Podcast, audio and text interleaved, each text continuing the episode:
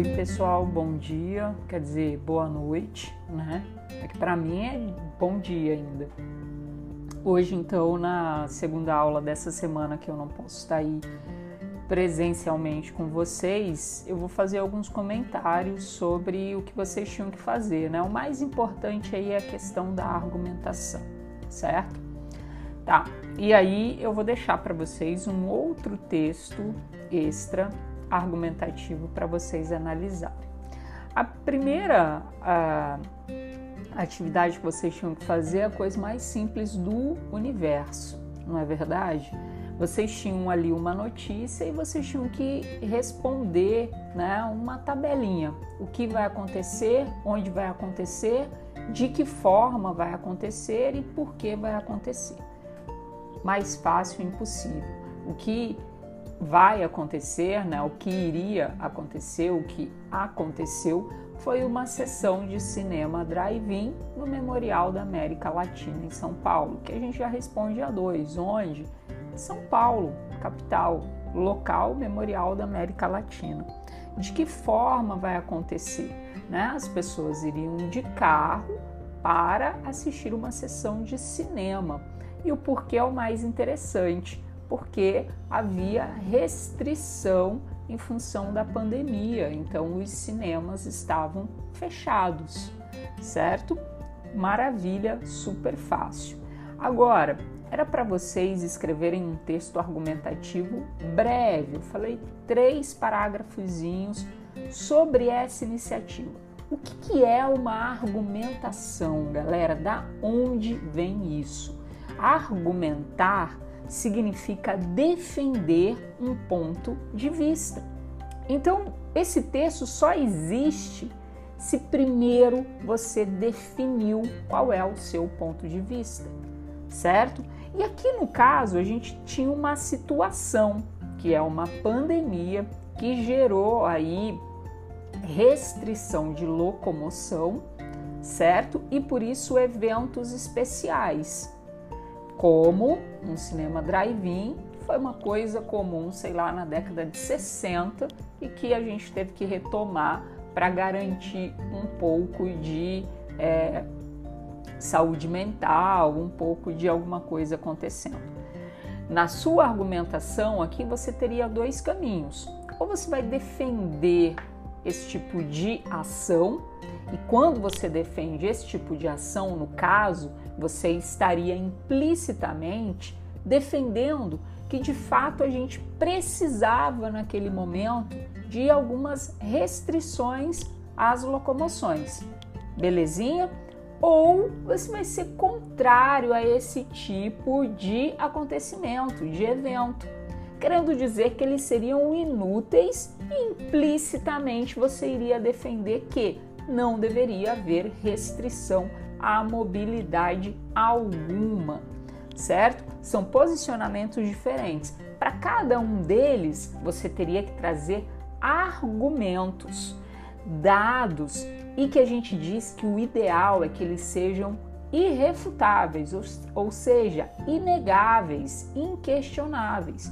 No caso, a ciência está ao lado de qual dos dois posicionamentos? Isso é uma pergunta que você tem que se fazer e pesquisar, ok? Ao lado de qual dos dois? A defesa da restrição ou favorável a que todo mundo saia, faça qualquer coisa e não haja restrição alguma?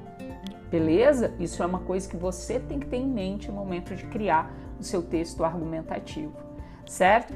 Outra, quem você tem de peso científico, quem você tem como argumento de autoridade. O que isso significa? Não é uma autoridade política, uma autoridade pública, policial, mas é aquela pessoa que ela tem conhecimento de área. Ela estudou profundamente naquela área e ela tem capacidade para falar com especialidade sobre o assunto. Então, os especialistas aí, que seriam autoridades, o que, que eles dizem sobre? Certo? E aí você teria que pesquisar para você colocar no seu texto. Uma argumentação, ela precisa ser construída com base em argumentos que a gente diz que são sólidos. inquestionáveis, certo? Porque senão ela vai ficar muito fácil de ser negada.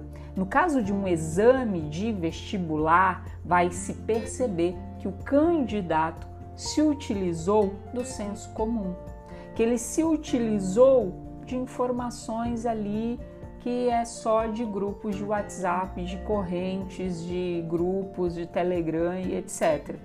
Certo? E aí o que, que a banca vai fazer? Pô, ela vai desconsiderar aquela redação. No caso do Enem, a gente tem duas competências na correção que analisam justamente os argumentos utilizados no texto. Então é algo sério, você precisa realmente tratar com seriedade ok? Eu vou colocar para vocês no grupo um texto argumentativo bem escrito para vocês analisarem e responderem algumas questões relacionadas a esse texto para a aula de hoje e repensar o texto que vocês fizeram ontem. Será que os argumentos estão bons? Será que há um posicionamento? Será que você pensou sobre tudo isso que eu falei? São dúvidas aí que eu deixo para vocês refletirem e repensarem esse texto. Claro, pessoal, tem mais um parênteses imenso aqui no final, que é o seguinte: a exigência do uso da norma padrão da língua portuguesa, ou seja, um texto que ele precisa estar escrito de acordo com a formalidade da língua portuguesa. Ah, palavras difíceis. Não, não são palavras difíceis. É escrever de acordo com as regras gramaticais. Belezinha? Então é isso por hoje. Leiam o texto que eu vou deixar aí no grupo do WhatsApp depois de deixar é, esse áudiozinho, esse suposto podcast, para ver se pelo menos o áudio vocês escutam não é? Eu achava o vídeo mais fácil porque dava para vocês verem e tal, mas eu vi lá pela visualização que quase ninguém entrou para assistir. Então esse aqui espero que seja mais tranquilo para vocês, tá bom? Bota o fone de ouvidozinho aí na sala de aula, escuta, repensa seu texto, leia o texto que eu deixei e respondam as questões. E se Deus quiser, até breve, até a próxima semana. Cuidem-se, tá bom? Tchau, tchau.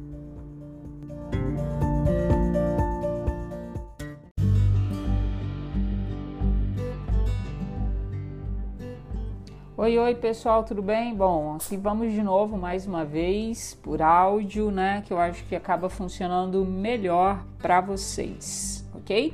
Então a gente está aqui de novo nesse áudio que vocês sabem que vocês podem escutar na plataforma que vocês quiserem, certo? Tá, nesta semana vocês irão produzir para mim um texto dissertativo argumentativo. E no caso, o tema que vocês vão discutir é a democratização do acesso ao cinema. Eu mandei texto, tem textos para ajudarem vocês, que vocês podem ler. Tem, tivemos notícia recente de um incêndio na Cinemateca Brasileira. E a grande questão que vocês têm que começar a pensar é qual é a importância para um país ter uma produção cinematográfica. Que efeito gera você ir ao cinema e você assistir um filme que é utiliza a sua própria língua, é falado na tua língua, não é uma versão feita, que tem as cores do seu lugar. A gente, de alguma forma, a gente faz um processo de identificação com aquilo que a gente está vendo. Então é um produto cultural importantíssimo. Além de ser importantíssimo para esse processo de identificação de criação de identidade nacional, ele também é um produto de exportação daquilo que nós somos. Né? Então ele é um produto cultural que ele pode ser divulgado e ser visto em vários lugares do mundo. Os Estados Unidos fez isso há muito tempo atrás, quando eles construíram Hollywood e espalharam a língua inglesa e a cultura norte-americana por todo o mundo, ok? Então, de algum modo, a gente também poderia estar tá fazendo isso ou não tanto. Ó, meu gato querendo participar aqui da aula com vocês, né? Ou não tanto, mas pelo menos divulgar um pouco da nossa cultura, além da gente ter esse processo de identificação. Democratizar significa esse cinema estar acessível para que todos possam assistir. Mais do que isso, democratizar significa que esse cinema possa ser possível de ser feito que você, um aluno de ensino médio, possa sonhar, não, eu quero estudar cinema e eu vou fazer filmes, ok? E o cinema é arte. A gente viu isso no texto dessa semana que vocês leram. Sim, tem uma linguagem própria, né? tem uma linguagem artística, então ele tem um abecedário próprio de cinema e por isso ele pode ser considerado uma obra de arte. Tá bom? Não vou me demorar muito não, porque vocês, eu quero que vocês produzam um texto e produzam com qualidade, tá bom? E até semana que vem aí já presencialmente.